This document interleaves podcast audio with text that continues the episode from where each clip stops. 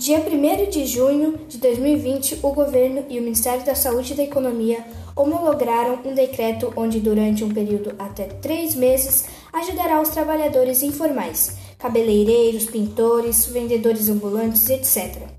O valor do auxílio é de 600 reais, para aqueles trabalhadores que se enquadrarem nos requisitos estipulados pelo governo.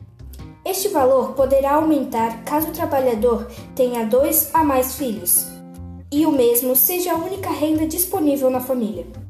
Apesar da pequena quantia, esse auxílio é de grande ajuda, tendo em vista a situação complicada do cenário atual.